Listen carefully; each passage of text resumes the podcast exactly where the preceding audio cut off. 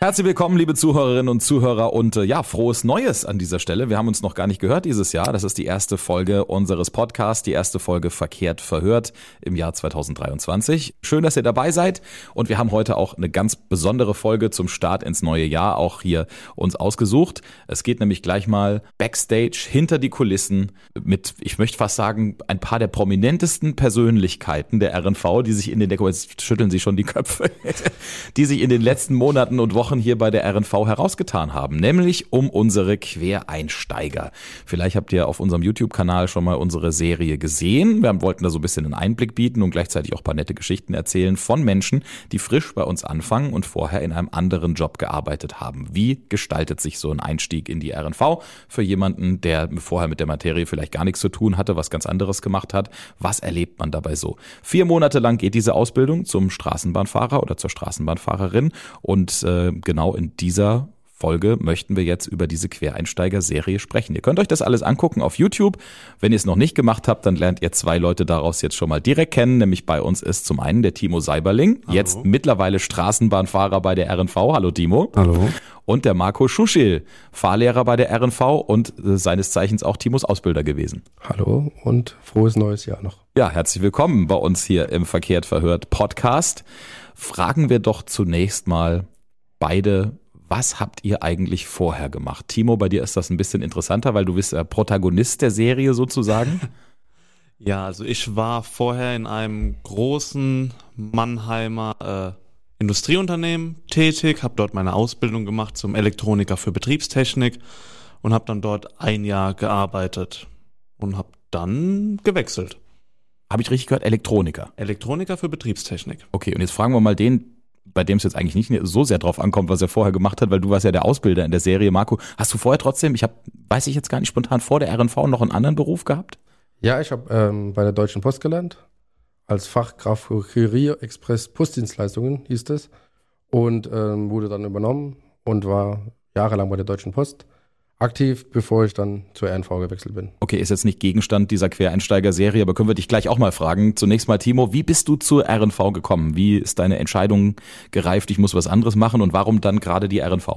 Ähm, die Entscheidung kam einfach daher, dass ich im alten Unternehmen und im alten Beruf nicht mehr zufrieden war und das schon nach einem Jahr. Dann habe ich halt gedacht, machst du mal was, was du schon immer machen wolltest, und zwar Züge fahren. Ich wollte schon immer Lokführer werden oder Busfahrer. Und dann habe ich mir gedacht, ja, die RNV sucht gerade Leute. Schreibst du mal eine Bewerbung. Dann habe ich eine Bewerbung geschrieben. Dann bin ich sogar noch zu einem Job-Speed-Dating gegangen. Und zack, hatte ich einen Termin für den Einstellungstest. Klingt jetzt alles erstmal relativ unkompliziert. Ja, sehr einfach, sehr unkompliziert. Okay, Marco, nochmal Frage an dich. Wie bist du zur RNV gekommen damals? Was waren deine Beweggründe? Das ist ein bisschen länger her schon, ne? Ja, das ist schon ein bisschen länger her. 2013, 14 war das. Ja, ich war bei der Deutschen Post, Tag, aber jeden Tag draußen gewesen, Wind und Wetter. Und habe halt immer gesehen, es gibt Jobs, da ist man im Trockenen.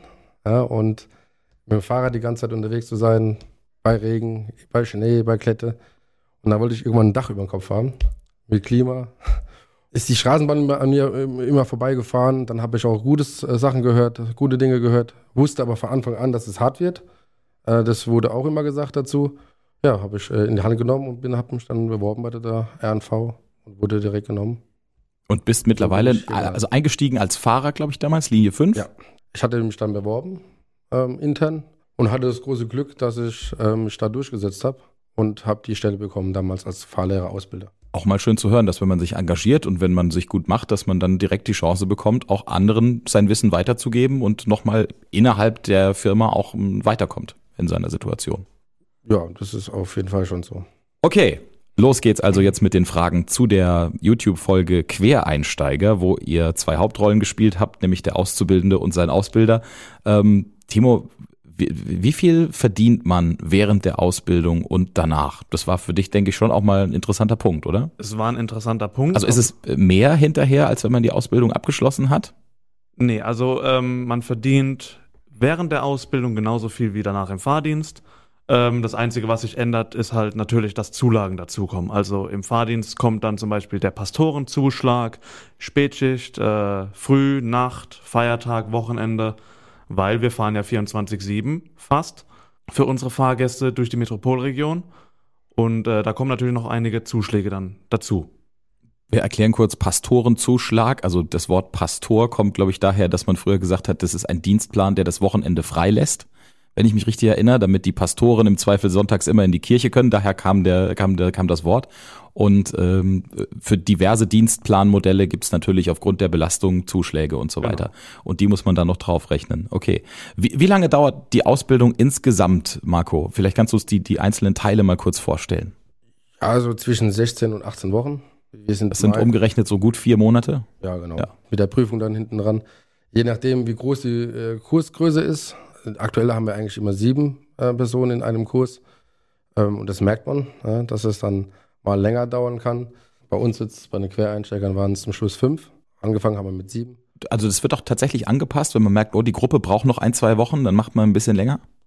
Ähm, ja, man kann dann schon mal ähm, nachfragen, ob das möglich ist, dass die ähm, Prüfung nach hinten gezogen wird, weil man dann das Gefühl als Fahrlehrer hat, dass es etwas ja, Nachholbedarf gibt oder aber sogar vorzieht. Ja, das finde ich wichtig. Also gerade für Quereinsteiger ist ja auch gut zu wissen, wenn man vorher nie mit der Materie zu tun hat, man hat die Chance auch da reinzukommen und wenn man noch ein, zwei Tage braucht, kriegt man die im Zweifel auch. Ja, Kleinen Spielraum haben wir da. Ja. okay. Früher, ich weiß noch ganz früher, ähm, war es noch nicht mal Voraussetzung, dass man einen Pkw-Führerschein hat. Mittlerweile ist das aber, glaube ich, so. Wie lange muss man den haben, Timo? Äh, man muss mittlerweile aus der Probezeit raus sein, komplett, Ja. und darf maximal einen Punkt im Fahr, äh, wie heißt das, Fahreignungsregister Flensburg. In Flensburg. Ja, genau. Genau. Okay, und das liegt natürlich daran, Marco, wenn ich richtig mich erinnere, dass äh, man die Verkehrsschilder kennt, Situationen kennt, Regeln kennt und so weiter. Und das ist natürlich von Vorteil. Jetzt haben wir euch ja verfolgt, so ein bisschen in der Serie Quereinsteiger und haben gesehen, wo ihr überall unterwegs wart, was ihr da so alles erlebt habt. Ähm, Gibt es eine Lieblingsstrecke, auf der ihr unterwegs wart oder vielleicht auch eine, die ihr gar nicht mögt? Wir fragen mal den Neuanfänger Timo. Ähm, meine Lieblingsstrecke ist auf jeden Fall die Bergstraße, vor allem weil es halt für mich die Heimat ist. Ich komme ja aus Weinheim und äh, ist einfach die schönste Strecke, finde ich, die, die ich fahren darf, sagen wir es mal so. Und da gibt es dann zum Beispiel so meine Lieblingskurve, das ist zwischen den Haltestellen Pilgerhaus und Rosenbrunn, weil man da sich, äh, wenn man vom Rosenbrunnen kommt, mit 80 um die Kurve schmeißt und dann in den Bahnübergang stürzt. Das ist äh, so eine, wie so eine Steilkurve einfach. Das fühlt sich cool an. Okay, ich guck mal direkt in die Augen des Fahrlehrers äh, mit 80 in die Kurve und danach direkt in den Bahnübergang. Das war jetzt ein bisschen nerdig, aber ist regelkonform, kann man machen und sorgt jetzt auch nicht für Probleme unter den Fahrgästen zum Beispiel. Nein, das nicht. Die Strecke Also, gibt das her. Das, das, die, äh, ja, auf jeden Fall. Die Strecke gibt es her. Und es ist an manchen Stellen auch so. Normal. Ja, man normal. kommt halt aus der freien Strecke raus und fährt dann in eine Situation rein, wo man wieder langsamer machen muss. Richtig. Das ist aber auch gerade dieses abwechslungsreich ist ja irgendwie auch das Schöne. So. Hast du eine Lieblingsstrecke, Marco? Also ich fahre tatsächlich sehr gerne nach Bad Döckern. Mir gefällt es da einfach. Und auch mit meinen Kursen. äh, Ich bilde ja hauptsächlich Heidelberg und Linie 5 aus. Und gegen Ende der Prüfung machen wir immer einen Ausflug in die Pfalz äh, nach Bad Döckheim.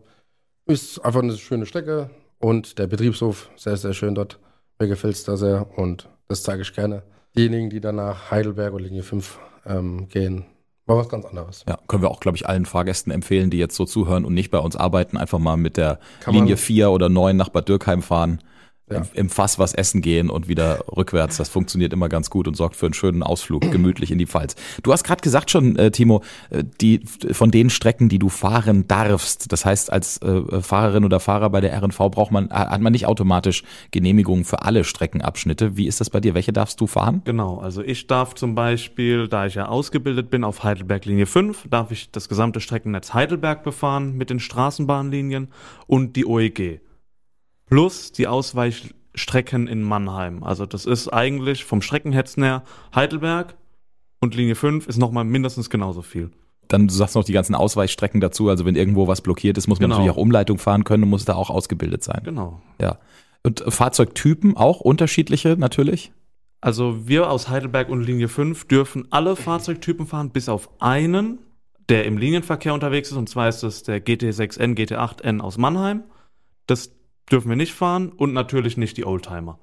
Okay, also GT6N, GT8N, um mal kurz Klarheit zu schaffen für alle, die, die das Unternehmen jetzt nicht so gut kennen, das sind diese viereckigen aus den 90er Jahren Ich empfinde sie zumindest immer als viereckig, kann das so den Die anderen am besten, äh, ja genau, in Mannheim, die in Mannheim unterwegs sind, auch in Ludwigshafen zum Beispiel, die haben lange Zeit das äh, Verkehrsbild ähm, in der Region geprägt, bis dann in den 2000ern die neuen Rhein-Neckar-Vario-Bahnen gekommen sind. Also vielleicht habt ihr jetzt so ein bisschen ein Bild, welche Fahrzeuge ähm, da besprochen werden. Warum ist das so, ähm, Marco, dass man nicht grundsätzlich auf allen Fahrzeugtypen ausbildet oder nur spezielle? Was hat das für Gründe?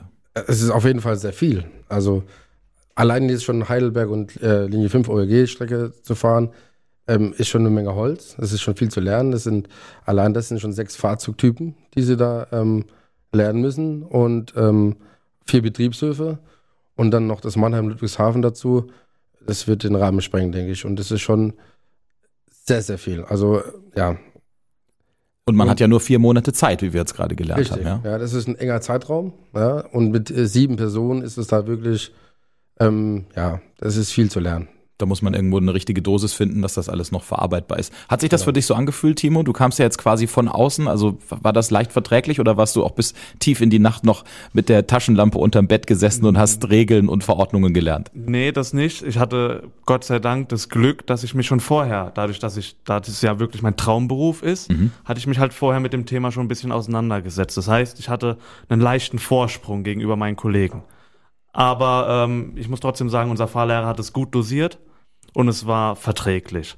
Es hat natürlich trotzdem mal, musste man, und das muss man auch dazu sagen, man muss auch zu Hause lernen. Ganz klar. Hm. Aber es haben alle die Prüfungen geschafft und es ging allen gut dabei und Alle fünf, die wir angetreten sind, haben die Prüfung bestanden und sind heute auch noch im Fahrdienst. schöne Nachricht bis dahin. Sehr schön zu hören. Lieblingsfahrzeug von dir? In der Fahrschule war es der GT8, also sozusagen der Oldtimer der Linie 5, Ja. der noch regelmäßig fährt. Im Liniendienst, da fahre ich dann am liebsten die Rhein-Neckar-Vario-Bahn 6. Okay. Also mit sechs Achsen. Und dann kam plötzlich die Anfrage, als ihr angefangen habt mit eurer Ausbildung, hey, dürfen wir das Ganze mit Video begleiten? Also es war klar zu dem Zeitpunkt, ihr werdet die neuen YouTube-Stars von uns werden jetzt. Hat sich das komisch angefühlt für euch? Erstmal Timo? Ähm, das Ganze war ja meine Idee. Ach so. Also das ging gar nicht von der RNV aus. ich habe nur das Ergebnis gesehen. Das ist natürlich jetzt spannendes Detailwissen hier. Genau, das war so eine, so eine ähm, Hals-über-Kopf-Aktion von mir. Ich habe mir gedacht, äh, es gibt sehr wenig Informationen zur Ausbildung zum Straßenbahnfahrer, auch deutschlandweit. Und dann habe ich meinen Arbeitsvertrag unterschrieben und dann habe ich zu der Dame, mit der ich den unterschrieben habe, gesagt, ich hätte da noch eine Idee. Ähm, ja, wie wäre es mit so einem Projekt, Ausbildung begleiten und so, das, was halt jetzt rausgekommen ist. Hat sie gesagt, mhm, wir gehen mal ins Büro nebenan. Und einen Tag vor Beginn meiner Ausbildung hatten wir dann ein gemeinsames Meeting und haben gesagt, alles klar, wir machen's. Dann am ersten Tag war die Kamera dabei. Und dann steht der Fahrlehrer da und sagt, Moment, was passiert denn hier? Oder wie hat sich für dich angefühlt, Marco? Nein, ich wurde auch informiert. Also vorher, kurz vorher, hatten wir telefoniert und äh, haben das dann auch ein bisschen besprochen über Teams. Und ähm, trotzdem war es für mich interessant. Ich wusste nicht, wo die Reise hingeht. Mhm. Das war unklar. Ich bin dann einfach so, ich lasse auf mich zukommen. Mhm. Ähm, einfach machen. Morgens nochmal beim Friseur gewesen. Das auf jeden Fall. ist immer wichtig, alle zwei, drei Wochen. ähm, ja, und genau, einfach, wir haben es dann gemacht und es war dann in Ordnung. Ja, es war eine große Erfahrung. Aber jetzt mal ganz ehrlich, so unter uns, ähm, wir können ja jetzt unter uns sprechen. unter uns, ja. Natürlich. Ist das, also ich, wenn ich mir vorstelle, ich mache meine Ausbildung, ich bin noch relativ unsicher in dem, was ich mache so und auf der anderen Seite auch so, ich bin natürlich der Ausbilder, ich will mich regelkonform verhalten. Das ist doch irgendwie ein komisches Gefühl, wenn man weiß, man äh, einem sitzt die ganze Zeit die Linse und das Mikrofon im Nacken und begleitet einem bei allem, was man tut. Ihr könnt mir nicht erzählen, dass ihr damit von Anfang an umgegangen seid wie die Profis. Das muss doch irgendwie auch mal ein bisschen komisch gewesen Das, sein, oder? das auf jeden Fall nicht. Also bei mir war es auf jeden Fall so. Ja. Ähm, auch am ersten Tag, das erste Mal verkabelt worden. Ähm, die ersten drei Tage so rum. Ich wusste nicht, was jetzt genau, also wo es wurde alles aufgenommen. Ja. Ich wusste aber nicht genau, was gefilmt wird und was dann zusammengeschnitten wird. Ähm, und man fühlt sich natürlich beobachtet. Das ist eine ganz neu- neue Situation, logisch. Man vergisst irgendwann mal, aber die ersten Tage war schon eine neue Erfahrung, die ich so nicht kannte. Bis dann, bis dann irgendwann logischerweise, wie du gerade sagst, der Zeitpunkt kommt, wo man nicht mehr drüber nachdenkt. Hast du irgendwann deine Idee mal bereut, Timo? Hast du gesagt, oh Gott, jetzt habe ich mich jetzt zum dritten Ähm, Mal schon verfahren oder so. Das war wirklich keine gute Idee, das auch noch filmen zu lassen. Nicht wirklich, also zwischendrin habe ich mir mal gedacht, so, oh, jetzt, jetzt wieder Kamera äh, und ein bisschen hier filmen, da filmen, dass halt genug Schnittmaterial zusammenkommt. Aber im Großen und Ganzen bereue ich es auf keinen Fall. Weil, also für mich war es ja auch am Anfang ungewohnt. Ich musste ja dann direkt mit der Kamera sprechen. Und äh, jeder, der sowas mal gemacht hat, weiß, mit jemandem zu sprechen, der noch nicht da ist, ist schwierig. Und da dann ein Selbstvertrauen auszustrahlen, ist, äh, ist äh, eine Gewöhnungssache auf jeden Fall. Ja. Ich habe mich dann auch dran gewöhnt, dann ging's irgendwann. Wann war die erste Situation, in der ihr gemerkt habt, oh hoppala, mich sehen auf einmal auch andere Leute bei der Arbeit? Sind Freunde auf euch zugekommen, Kollegen auf der Strecke irgendwie oder ganz fremde Menschen sogar, Timo? Ähm, ganz fremde Begegnungen hatte ich bis jetzt noch nicht. Freunde und Familie, denen habe ich das natürlich auch dann mitgeteilt, weil ich war schon ein bisschen stolz auf das Projekt auf jeden Fall. Und jetzt ist es mir letztens passiert, ich stand in der SAP-Arena-Schleife hinten am S-Bahnhof und neben mir ein Mannheimer Kollege. Ich mach die Tür auf, frag den was und er dann so, bist du der Timo? Ich dann so, ja, cool. Gleich das sind erkannt, Dann so ja. klein, genau, das sind dann so kleinere Begegnungen, äh, die man jetzt, auch mit der Zeit kommt das ja, die Videos werden ja auch ein bisschen bekannter mit der Zeit. Ähm, aber mich stört das nicht. Ja. Also wenn mich draußen auf der Strecke auch jemand Fremdes trifft, gerne ansprechen. Äh, ich bin immer, ich versuche immer freundlich zu sein. Und Marco ist mal angesprochen worden vom Chef. Also das, was du da lehrst, das ist aber nicht so. Oder ist irgendwas von den Ähm, Kollegen nochmal gekommen? Das eigentlich nicht. Ähm, ja, von Kolleginnen und Kollegen klar auch ähm, etwas angesprochen worden. Wir haben darüber geredet und äh, meine Fußballmannschaft. Ähm, da ist es auch aufgeploppt in den WhatsApp-Gruppen plötzlich. Ja. Ähm, gab es dann die Videos und ja, abends ins Kino gegangen und dann ähm, waren wir da zu sehen. Und das Es gab sogar Kinospots dazu. Anscheinend, ja. Ah, Ich- was? Das wusste ich nicht. Es gab Okay. einen Kinotrailer, aber Ja. den habe ich leider nicht gesehen, weil ich nicht in Mannheim ins Kino gehe. Okay. Ja, aber das der Marco mit nicht. seiner Fußballmannschaft. Ja, ja ähm, das war auch für mich überraschend. Ja. Dann ähm, auch für die Jungs anscheinend beim Fußball. Ja. Ähm, ja, da ist es jetzt sehr bekannt und die gucken das jetzt auch. Ja, auf der einen Seite ist es toll. Klar, wird sich da über mich lustig gemacht, aber damit kann ich umgehen. Mhm, Das klar. passt schon. Äh, kleine Gags kann man ja auch ab. Natürlich. Okay. Was waren so die schönsten Momente? Bei, vielleicht bei den Aufnahmen oder auch hinterher beim Angucken? So erstmal für den Ausbilder. Hast du tatsächlich auch so nochmal die Entwicklung sehen können und das alles oder was hat dich besonders bewegt dabei? Ja, das auch. Also die Entwicklung der Gruppe, das Wissen, ähm, wie sich das dann verbessert und wie sie es halt umsetzen, das hat man auch in den Videos gesehen, gerade in der Prüfung fand ich. Ähm, das freut einen schon. Und was mir halt immer besonders wichtig ist und auch gefällt, ist die Gruppendynamik untereinander. Ja, ähm, versuchen im Team das Ganze zu machen. Das war auch bei uns der Fall so. Ähm, und das sind eigentlich die schönsten Momente. Und wenn es dann Spaß macht, ähm, bei der Arbeit, in der Ausbildung, trotz des vielen Lernens, ja, und das muss man betonen, man muss lernen, das sieht immer so einfach aus, aber ähm, da gehört viel dazu, dass man zu Hause was macht. Ähm, und dann macht es aber Spaß und das ist ein ganz anderes Lernen, eine ganz andere Basis. Und das macht eigentlich. Und man sieht auch schön am Anfang Ja. noch fremde Menschen, plötzlich hinterher irgendwie, dann man kennt, lernt sich immer mehr kennen und Ja. so und das ist das Dynamische daran, ja. So. Für dich, Timo, selbe Empfindung? Ja, es war, ähm, wir haben, wir waren wie eine kleine Familie, muss man ehrlich sagen. Wir hatten, das braucht man nicht verheimlichen, hatten auch Differenzen, das ist ganz normal, weil wir ja am Ende in diesen vier Monaten gefühlt mehr aufeinander saßen als mit unserer Familie. Es ist ja so, Arbeitszeit ähm, nimmt viel Zeit in Anspruch und wir waren am Ende eine kleine Familie. Also jeder hat nach dem anderen geguckt. Wenn jemand mal sein Essen vergessen hatte, dann war sehr schnell was anderes da, äh, weil wir haben sehr gerne gegessen in unserer Gruppe. Das sieht man, glaube ich, auch ein paar Mal in den Ja, Videos. in da den da Videos. bin ich auch schon Äh. drauf hingewiesen worden. Hier, guck mal, die essen dauernd. Genau. Ja. Ja. Okay. Aber Nervennahrung ist wichtig. Ja, ist, und vor allen Dingen, man braucht ja auch ähm, Leistungsfähigkeit, sowohl Genau. in den Muskeln als auch im Kopf. Ja. Richtig. Ähm, jetzt bist du ja schon ein paar Monate im Fahrdienst, Timo, mal so zurückblickend. Ähm, bereust du es bis heute? Bist du immer noch glücklich? Oder gibt es vielleicht auch irgendwelche Sachen, die dich total überrascht haben, wo du in der Ausbildung so noch gar nicht dran gedacht hast oder was du dann im Nachhinein erst kennengelernt hast? Also ich bereue es auf keinen Fall. Es war bisher die beste Entscheidung, der Berufswechsel. Und jetzt nach den paar Monaten Fahrdienst, man kriegt halt langsam so ein bisschen Routine rein. Äh, man ist nicht mehr ganz so aufgeregt, wenn man mal Umleitung fahren muss, was relativ oft auch vorkommt teilweise. Ähm, oder eine Fahrzeugstörung zum Beispiel. Ich hatte jetzt letzte Woche meine erste Türstörung, ganz alleine. Ähm, Gemeistert? gemeistert, Yay. absolut kein Problem. Ich Gut bin aber gelernt. dreimal vor und zurück gelaufen. Klar. Das ist dann, ja. vergessen. Ja, ich habe äh, Türstörungsaufkleber vergessen Okay. zum Beispiel. Oh, ja. Und dann, dann läufst du halt. Wer es nicht im Kopf hat, hat's in der Fies. gell? Richtig. Zum Glück war es nur eine 30 Meter Bahn und kein 60 Meter Verband. Ja. Genau. Aber ansonsten läuft sehr gut bis jetzt. Gibt es dann Situationen, Marco, so du als Fahrlehrer, du hast, bringst jetzt auch viel Berufserfahrung mit, die letzten Jahre, von denen du gemerkt oder gelernt hast, da, da kann ich in der Fahrschule oder im Unterricht vorbereiten, wie ich will. Das ist einfach, irgendwann muss man es im Alltag auch mal so lernen, weil es anders nicht geht.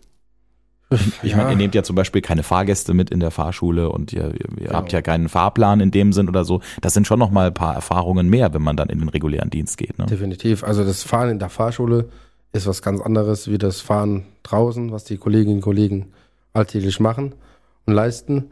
Das kann man nicht vergleichen. Das kann man auch nicht simulieren. Das geht nicht. Und ähm, da gehört schon ein Fingerspitzengefühl dazu, auf jeden Fall. Ähm, das entspannte Fahren in der Fahrschule, sage ich mal, das ist die vier Monate so und dann ist es ein anderes Leben. Und Unfälle. Ja, man, wir können drüber reden, klar, das ist auch Thema in der Fahrschule. Wir können drüber reden, was gemacht werden muss und wie man reagieren kann, aber wie man dann tatsächlich in der Situation reagiert, das kann sie nicht spielen. Ne? Wir hatten ähm, auch schon ähm, Tage mit der Feuerwehr zum Beispiel zusammen, dass wir da so einen Unfall simuliert haben. Da ging es aber eher um die Feuerwehrausbildung, die dann die Rettung gemacht haben und die Fahrschule war quasi als Statisten dabei, um dann ein bisschen den Ablauf zu kennenzulernen. Aber ähm, alles andere, das kannst du nicht, ähm, ja, äh, nicht lernen. Mittlerweile haben wir ähm, durch Jasmin Yoshi macht das für die Fahrschulkurse, bietet da was an, weil sie sehr viel Erfahrung hat. Und ja, man kann drüber reden, man kann Prozesse lernen, aber alles andere nicht. Ja, ähm, zur Info an alle, die jetzt zuhören, die ähm, die Kollegin Yoshi noch nicht persönlich kennen, weil sie auch im Podcast noch nie aufgetaucht ist, zur Erklärung schnell, um eben auch zu zeigen, dass wir da Pläne haben und dass wir genau wissen, ähm, wie wir zumindest unsere Leute darauf vorbereiten können. Die Kollegin Yoshi ist, glaube ich, mittlerweile schon über 25 Jahre bei uns im Unternehmen, hat früher auch im Fahrdienst gearbeitet und zuletzt jetzt dann nach vielen, vielen ähm, Jahren in leitender Funktion auch im, im Betriebsleiterbüro, die sich speziell um Abläufe und, und Notfallszenarien kümmern. Das heißt, die Kollegin weiß wirklich Bescheid, hat jahrelang genau mit solchen Situationen gearbeitet und kann natürlich dann unsere Fahrerinnen und Fahrer hervorragend darauf vorbereiten. Ist das bei dir auch so, Timo? Also das ist, ich kann mir schon vorstellen, dass es ein großen, großer, wichtiger Punkt ist für alle, die überlegen, hier anzufangen, weil das ist natürlich schon ein enormes Risiko, wenn man große Fahrzeuge bewegt, äh, Menschen transportiert, viel Verantwortung mit sich bringt. Da überlegt man sich schon, ob man das will oder ob man das kann. Ähm, es hat bei dir bis jetzt noch keine Vorfälle in der Richtung gegeben, oder? Ähm, ich habe bis jetzt noch keinen Unfall gehabt, auf jeden Fall. Das ist schon mal sehr gut. Hab aber auch schon, und das ist halt auch so eine Sache, die wir täglich haben. Wir verhindern täglich mehrere Unfälle. Leute einfach rüberlaufen, Autofahrer einfach links abbiegen, obwohl wir angefahren kommen und wir sind ja nicht immer langsam unterwegs. Hm. Wir fahren das, was erlaubt ist in der Regel. Und ähm, Das, was angebracht ist, auch manchmal. ja, genau. Und dann, dass so eine 40-Tonnen-Bahn da ankommt und der Bremsweg halt dementsprechend länger ist. Und meine Erfahrung ist aber, dass man mit den Jahren tatsächlich, das kann ich dir jetzt schon mitgeben, vielleicht einen siebten Sinn für sowas entwickelt und so Situationen irgendwie unterbewusst schon erkennt und merkt, oh, jetzt mache ich mal besser ein bisschen langsam, weil 110 Prozent passiert gleich dies und das und dann kommt's auch tatsächlich, man ist gut vorbereitet. Aber so fühlst du dich auch. Also du weißt, wie du reagieren musst und du weißt, Ja, was ja. wäre, wenn. Ja. Genau. Gut zu wissen. Dann wünschen wir dir trotzdem, dass es nie passieren wird. Wir hoffen es, ja. Ja. So, zum Abschluss jetzt nochmal an alle, die diese Serie nicht gesehen hat. Der Grund einzuschalten für dich, Timo. Warum muss man ähm, die Serie Die Quereinsteiger unbedingt gesehen haben? Es ist auf jeden Fall ein schöner und auf, vor allem ein lustiger Einblick in ähm, die Ausbildung zum Straßenbahnfahrer. Die Folgen sind wirklich sehr lustig. Okay. Also es ist nicht so, dass da trocken erzählt wird, was passiert während der Ausbildung, sondern wir hatten sehr viel Spaß und äh, der Jonas, der den Schnitt gemacht hat, hat auch das sehr gut rübergebracht. Ja. Sehr realistisch und so, man ist Ja, mittendrin es ist, und fühlt es sich ist auch auf jeden Fall meiner Meinung nach authentisch. Okay, sehr schön. Und das ist, glaube ich, das Wichtigste, wenn wir so Einblicke in das Unternehmen gewähren, dass man auch wirklich mal so sieht, oh hoppala, das habe ich jetzt nicht gedacht oder interessant, so läuft das bei der RNV. Und natürlich doppelt und dreifach, wenn man persönlich überlegt, hier bei uns mal vorstellig zu werden oder anzufangen. Lieben Dank und weiterhin äh, viel Erfolg für unsere auf YouTube laufende Serie Die Quereinsteiger. Ganz liebe Grüße nochmal an die Kollegen Marco Schuschel von der Fahrschule. Danke fürs Hiersein Bitte schön, gerne. und an den Timo Seiberling, der jetzt mittlerweile für uns auf der Schiene erfolgreich unterwegs ist, nach der Ausbildung und nach der Serie. Weiterhin gute Fahrt, Timo. Dankeschön. Und auch ihr seid herzlich eingeladen, beim nächsten Mal wieder zuzusteigen, wenn es heißt Verkehrt verhört. Dann mit einer neuen Folge und mit neuen interessanten Einblicken in den Alltag der RNV. Bis dann. Gute Fahrt.